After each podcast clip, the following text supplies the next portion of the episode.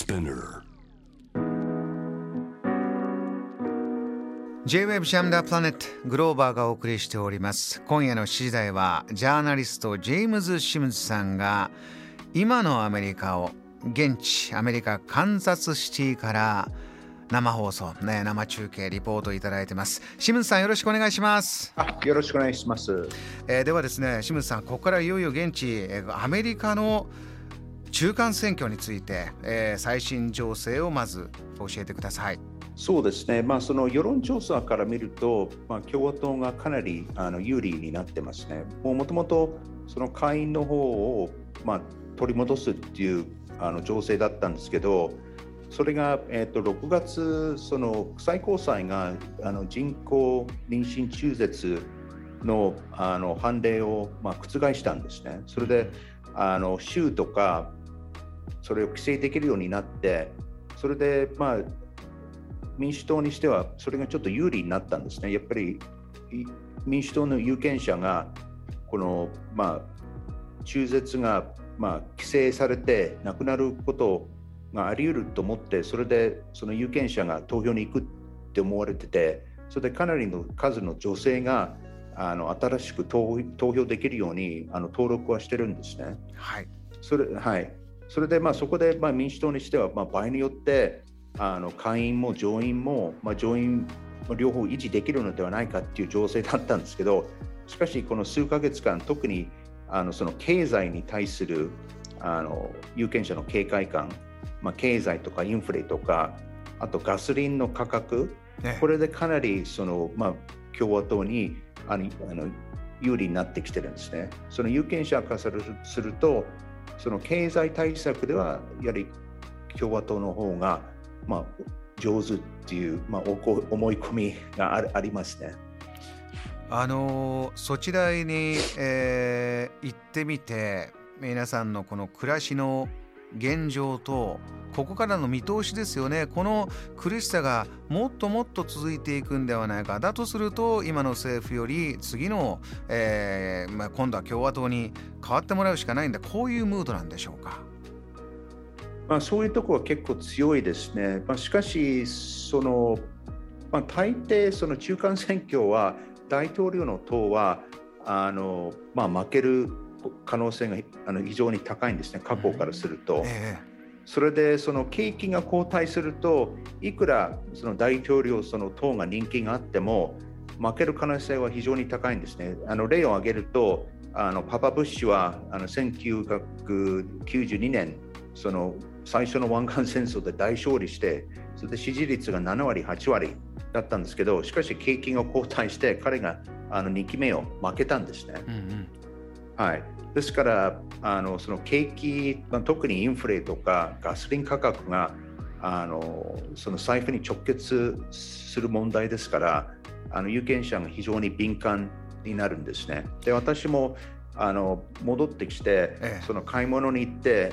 やはりいろんなものがすごい、ね、値上げしてるんですね。まあ、うん例えばあの2日前ちょっとベーコンの価格見たんですけどなんかあの例えば去年とか以前に比べるとなんか本当に何割ぐらい高くなってる感じもするしうんであと例えばビールとかあのよく買ってるビールはあの、まあ、100、200円ぐらい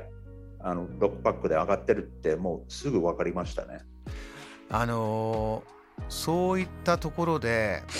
今現在政策を打っている民主党、まあ、バイデン大統領がこう支持率が低下してるんだというニュースが入ってくるんですがこういうところで皆の支持が下がってるんではないかというのは例えばどういう政策なんですか？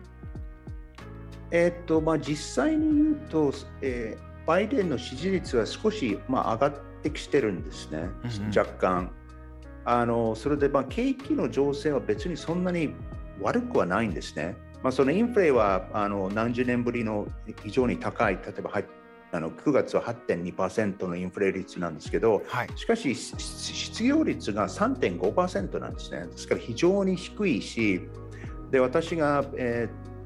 その先週言ってたあのボルダ・コロラド、え私はあの、まあ、え8年前くらいちょっとフェローシップに行ってたあの大学の街なんですけど、はい、それで街中を歩いてると、うんそのてあの店舗とかあの時短してるんですね。あの人が足りなくて、人手不足で、はい。じ時短したりあの、あるいは今日は休日になってるとか、それであのママクドナルドを通りましたら、うんうん。あの時給が、えー、と19ドル、まあ、非常に高いですね。日本に比べたらね、かなり高いですよ。うん。まあ、最最低賃金の、まあ、2倍以上アメリカの中でもかなり高めの時給にこのママクドナルドがなってたんですね。なってるんですね。まあ、それ、えーっとまあ、例えばもうちょっとその平均、まあ、125円とかに換算すると、まあ、それが時給が1500円、まあ、日本にしてはそんなに高くないですけど、アメリカにしてはまあ19ドルはまあ結構高い、まあ、時給の、まあ、時給というかの最低賃金の2倍以上ですから、えですからその決してその景気があの情勢が悪いえっていうことではない。まあ、しかし例えばそのガソリン価格とか見るとあのその OPEC がつい最近あの生産を、えっと200万バレルを、まあ、削減するっていう発表をしたんですけどええこれはまあどう見てもそのバイデンに対するあのサウジアラビアの嫌がらせ だと思うんですね。え。うんうん。このガソリン価格がまた上がっていくと、あのどんどんあの民主党にしてはあの不利になるんですね。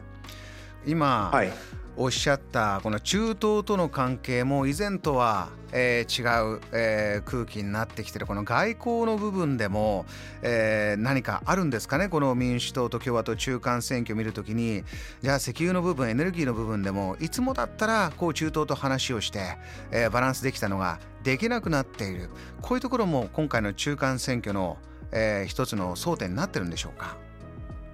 まあこれは少しだけですね。これはやはりそのバイデンがうまくあの OPEC と対話できなかったらこういうなこういうことになってるとか、あるいはバイデンがいろいろ規制かけてるからそのアメリカの原油の生産が下がってるとか、まあ、それはちょっと事実と違うんですね。その許可とかたくさん出てるんですけど、それはあの石油会社とか、それはあのその生産する許可は全部使ってないこともありますし、であとはあの、まあ、他の問題もあのあるんですね、まあ、例えばそのあの人工妊娠中絶の問題とか、あのあとはその外交からするとその、えー、と候補者の中でやはりその孤立派の人があのかなり増えてるんですね。まあ、ええ孤立っていうと、まあ、ちょっと弊害がありますけどあの本本当の孤立の人もいればそのあのアメリカの永遠な戦争に対する、まあ、反感うん。この20年間、20年間アフガニスタンにいて、そして、まあ、あの死者も出てるし、そして、まあ、何百兆円のあのお金を、まあ、つぎ込んで、結果的に、あのまあ、何も得てないんですね。あの負債だけ得て、ええ。あのそしてその上にあのあの負傷者がたくさん出て、あの死者も出てますから、それに対する、あのまあ、これはアメアメリカの全体の流れだと思うんですけどねう、んその永遠永遠のそのエンドレス・ウォーに対する反感。ですから、まあ、これからするこれからあのこういう人があの大躍進すると、やはりその同盟国に対するあの対応の仕方があの変わってくる可能性もあるんですね。ですから、まあ、日本にしては非常にあの場合によってちょっと不利になる可能性もありますね。Jam, the planet.